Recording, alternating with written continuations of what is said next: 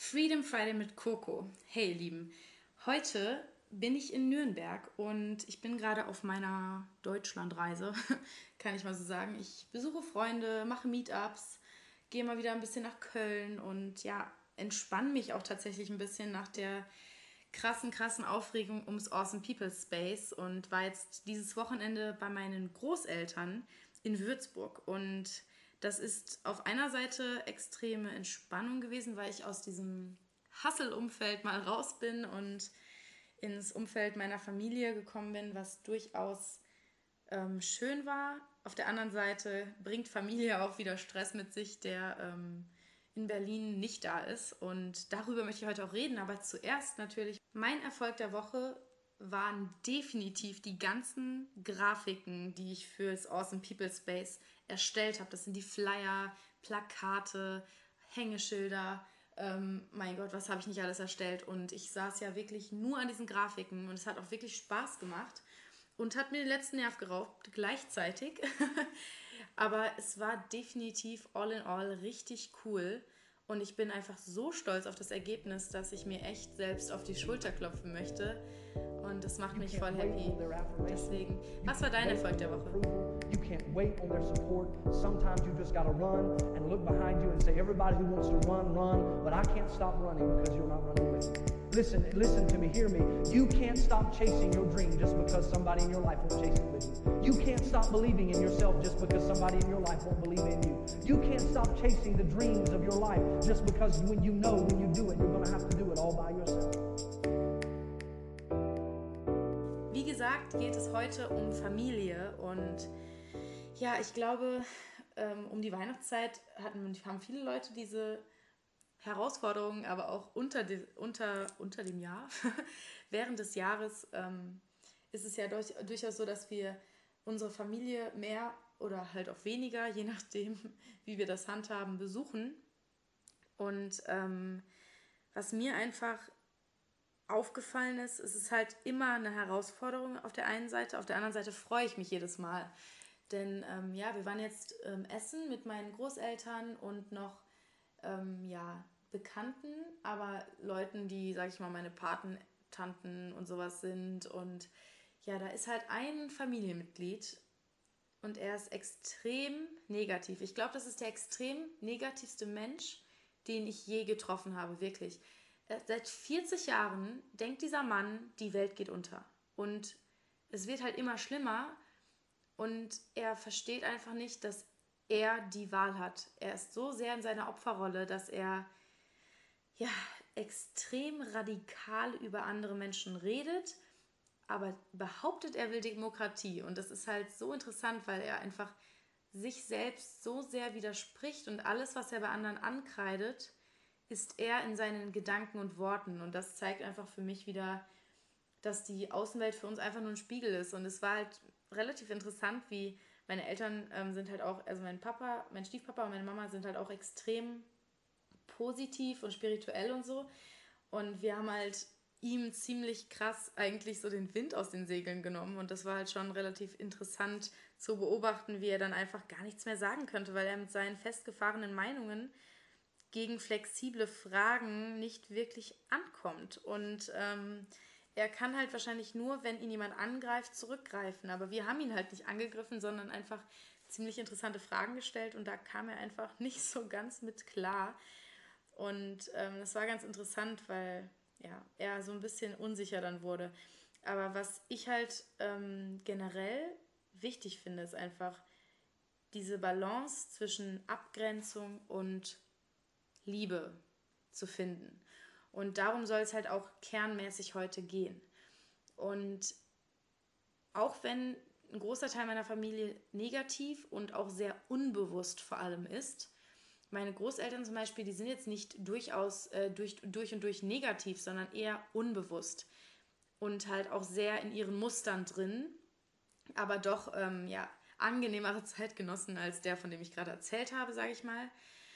Und ja, es ist halt bei mir in der Familie vor allem, und ich glaube, das ist aber in vielen Familien der Fall, ist alles sehr Schuldgefühl belastet. Und wenn ich die Verantwortung für meine Großeltern nehmen würde, dann würde ich, glaube ich, kaputt gehen, weil ich so viele Ängste und Schuldgefühle in mir tragen würde, ständig, weil sie einfach solche großen Sorgen haben und so Kleinigkeiten, für die ein, eine sehr große Angst mit sich bringen, ähm, dass ich mir einfach denke, ich muss diese Personen da stehen lassen können, wo sie sind. Sonst gehe ich kaputt. Und ich versuche es dann wirklich auf einer anderen Ebene einfach zu betrachten, weil ich mir denke, wenn ich die Verantwortung übernehmen würde für das, was meine Großeltern über mich denken und von meinem Leben erwarten auch, dann würde ich einfach kaputt gehen. Und das Ding ist, dass ich ähm, es mir nicht recht machen würde und es meinen Großeltern auch nicht recht machen würde. Wir denken das zwar, wenn wir alles tun, was unsere Familie von uns verlangt, wäre sie zufrieden, aber unsere Familie ist ja trotzdem noch unsere Familie mit den gleichen Denkmustern und mit den gleichen Ängsten. Heißt, wenn wir genau das tun, was unsere Familie von uns möchte, dann verändern sich deren Ängste aber nicht, weil das ja was Inneres bei denen ist. Heißt, wir dürfen uns grundsätzlich einfach nicht danach richten, ähm, weil wir die so oder so nicht zu, zu ähm, zufriedenstellen. Und ja, wir sollten halt dann doch der wichtigste Mensch in unserem Leben sein. Und ich versuche das wirklich spirituell zu sehen und denke mir dann, meine Großeltern haben den Seelenweg, den sie eben haben und ich kann sie nicht verändern und sollte es auch nicht versuchen, weil wenn sie es nicht von alleine irgendwie durch unser Vorleben, wie wir unser Leben leben, durch die Art und Weise, wie wir weniger Ängste haben als sie, wie wir irgendwie glücklicher sind, wenn sie das dadurch nicht, ja, den Impuls empfangen, da was verändern zu wollen, dann kann ich sagen oder tun, was ich möchte. Dann werde ich es sowieso nicht verändern. Und das ist aber auch okay, weil ich nicht die Verantwortung habe, meine Familie glücklich zu machen. Und das ist eben so eine extrem wichtige Erkenntnis, beziehungsweise auch etwas, was man erkennen kann, aber was man dann auch erstmal umsetzen muss. Denn das ist echt gar nicht so leicht, vor allem wenn es dann zu Eltern kommt oder so. Ich meine, Großeltern sind vielleicht sogar noch ein bisschen weiter weg, aber auch bei meiner Mama und bei meinem Papa und so weiter, einfach irgendwie die Leute dort stehen zu lassen, wo sie sind, weil wir können sie nicht verändern und es ist vielleicht auch einfach nicht deren Weg.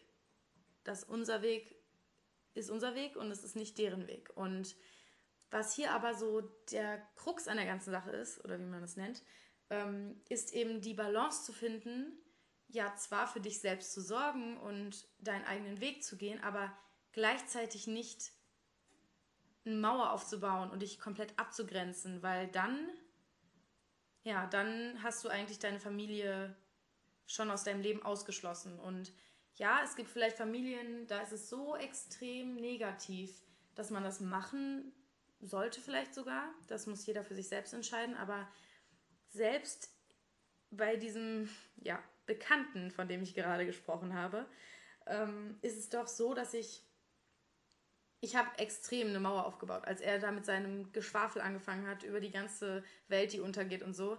Da muss ich einfach eine Mauer aufbauen, weil sonst dringt das irgendwie zu mir durch und es hat sogar sich ein bisschen durchgedrungen, aber ich habe es so gut wie möglich verhindert.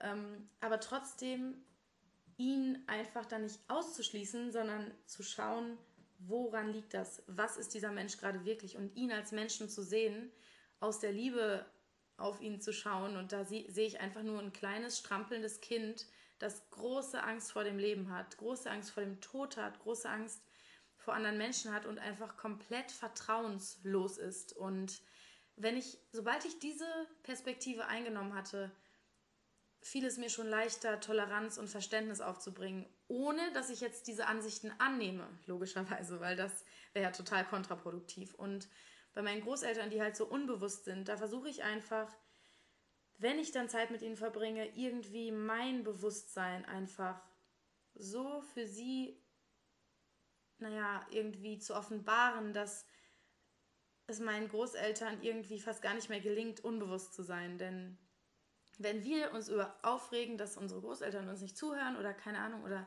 nicht mehr richtig da sind, dann sind wir in dem Moment auch nicht richtig da, weil wir darüber nachdenken, dass unsere Großeltern nicht bei uns da sind. Und das heißt für mich, mach den ersten Schritt und gib deinen Großeltern was oder gib deiner Familie, was du von ihnen erwartest. Und finde einfach eine Balance zwischen Verständnis und Toleranz aus der Liebe heraus, aber Abgrenzung und Eigenschutz, wenn es dazu kommt, dass sie dir versuchen, ihre Sichtweise und ihre Gefühle und Gedanken aufzudrängen. Und ja, ich finde, dass ich da ähm, schon eine ganz gute Balance gefunden habe, obwohl ich auch teilweise dazu tendiere, vor allem momentan, wo ich selbst so unausbalanciert bin ähm, in vielen Bereichen, so gestresst bin, dass ich dann dazu tendiere, wenn meine Großeltern sich dann Sorgen machen oder so, sie komplett mich abzuschotten emotional, weil ich mir, weil ich keine Lust mehr habe, mir irgendeine Meinung anzuhören. Aber weil ich halt erstmal mit mir selbst klarkommen möchte. Aber trotzdem habe ich es dann während des Wochenendes doch geschafft, dieses, diese Mauer wieder abzulegen und aus Verständnis und Toleranz heraus äh, mit ihnen umzugehen. Und ja, meine Schuldgefühle, die halt doch meiner Familie gegenüber teilweise noch stark sind, kann ich halt bewusst oft auflösen, indem ich ähm, mir immer wieder vor Augen führe, dass ihr Seelenweg ihr Seelenweg ist und nichts mit meinem zu tun hat und ich nicht dafür verantwortlich bin, dass meine Familie glücklich ist.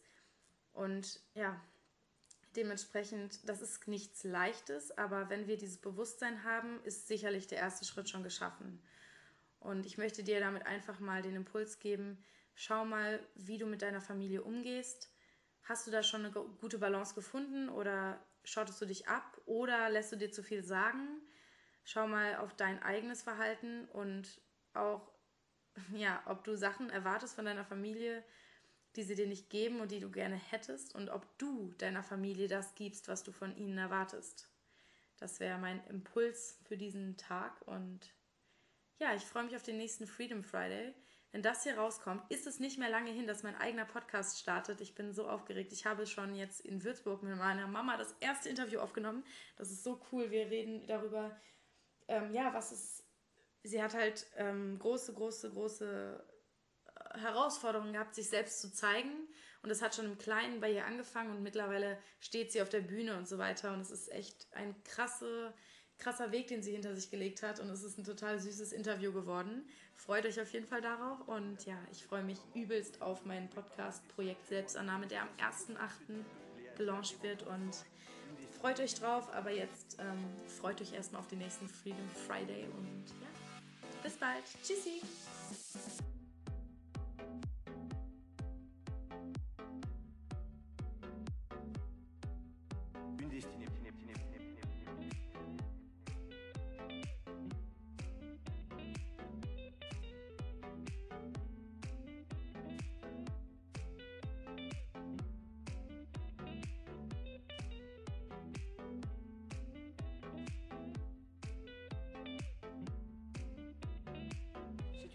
expression, ça, c'est...